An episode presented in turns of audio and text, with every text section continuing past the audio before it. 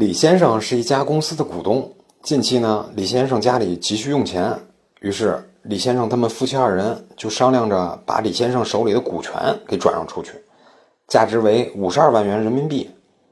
找到了下家以后，双方就一同商量着去公证处办理股权转让协议公证。但是到了签字那天，李太太突然有事去不了了。那么这个股权转让协议，李太太不签字能行吗？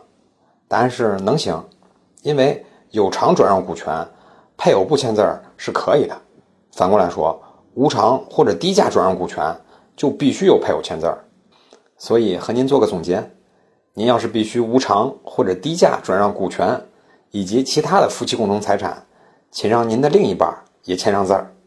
以上就是今天的音频，供您参考。